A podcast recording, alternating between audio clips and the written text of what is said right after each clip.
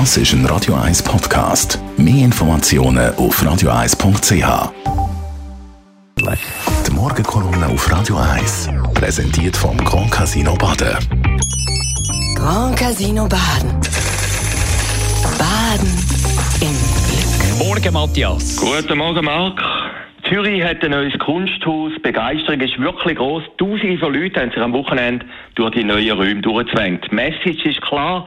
Zürich hat jetzt nicht nur das beste Kunstmuseum der Schweiz, man ist top auf der Top, man spielt in der absoluten Weltliga der Museen überhaupt einen sehr, sehr großen Hoch vom Museum of Modern Art und Louvre während neu am Heimplatz. Ein Kunstwerk mit Weltgängig hängt neben der anderen. Ein Hammer löst den andere ab. Picasso, Cézanne, immer wieder Van Gogh. Man sieht Bilder im Original, wo sonst weltweit nur auf Poster und Kunstkarten abgebildet sind. Ich habe vorgestern auf der Straße eine bekannte Schriftstellerin getroffen, die mir gestanden hat, dass sie immer noch unter einem positiven Kunsthausschock. So etwas erlebt man sonst nur in Florenz. Im krassen Gegensatz dazu, und das ist bemerkenswert, die internationalen Medien, die New York Times hat über das neue Kunsthaus berichtet, die deutschen Tagesthemen, Frankfurter Allgemeine Zeitung, aber, und das ist ein bisschen der Wermutstropfen, es ist nicht um den Chipperfield-Bau und seine Bilder gegangen, sondern um die berühmte Bürle-Sammlung mit ihrer vermeintlichen Raubkunst.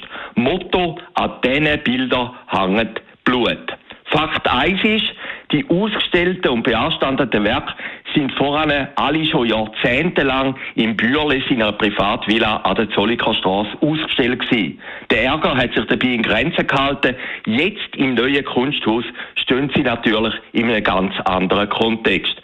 Höchstwahrscheinlich ist aber auch die Provenienz, also die Herkunft von jedem Bild, x-fach überprüft worden und juristisch höchstwahrscheinlich auch sogar unproblematisch. Fakt 2 aber ist, der edle Spender, der Emil Georg Bürle, ist eben nicht nur ein Kunstfreund und der größte Arbeitgeber von Zürich gewesen, sondern auch ein Waffenproduzent und Händler. Und das auch noch im Zweiten Weltkrieg. Er hat unter anderem auch den Nazis Waffen geliefert. Waffenproduzent ist eben nicht so ein edles Gewerbe wie Hochschuldozent und Kunstkritiker, aber dafür, das zeigt seine Sammlung, viel lukrativer. Der Bürli hat schon früher versucht, in die feine Zürcher Gesellschaft vorzustoßen. Er hat zu Lebzeiten im Kunsthaus einen eigenen Trakt finanziert. Man hat das auch mit Nasenrümpfen angenommen. Man lerne, Moral und Kunst müssen sich nicht ausschliessen. Die NZZ hat nicht Unrecht, wenn sie heute schreibt, ein Waffenproduzent ist halt immer ein Waffenproduzent. Der Emil Georg Bürle ist einer gewesen. Man braucht das nicht schön zu reden, es weiß es auch jeder. Paradoxerweise wird im benachbarten Schauspielhaus momentan ein Stück vom Dürrematt der besuchten alten Dame gespielt. Die geht um eine alte, steirische Frau, die ihrem Heimatort Millionen schenkt. Aber auch Bedingungen gestellt. Vielleicht ist es Zufall, vielleicht auch nicht. Ein Schauspielhaus jedenfalls, ein Emigrantentheater, hat 1941 mitten im Krieg eine Zuwendung vom Emil Georg Bürle von zwei Millionen Franken zurückgewiesen. Aus moralischen Gründen. Fakt 3 ist, die ganze Diskussion um Bürle-Sammlung wird langsam wieder verstummen. Dafür sind Bilder zu gut und der Stolz über das neue Museum zu groß. Zürich hat jetzt wirklich einen Ort mit Weltstadt-Feeling.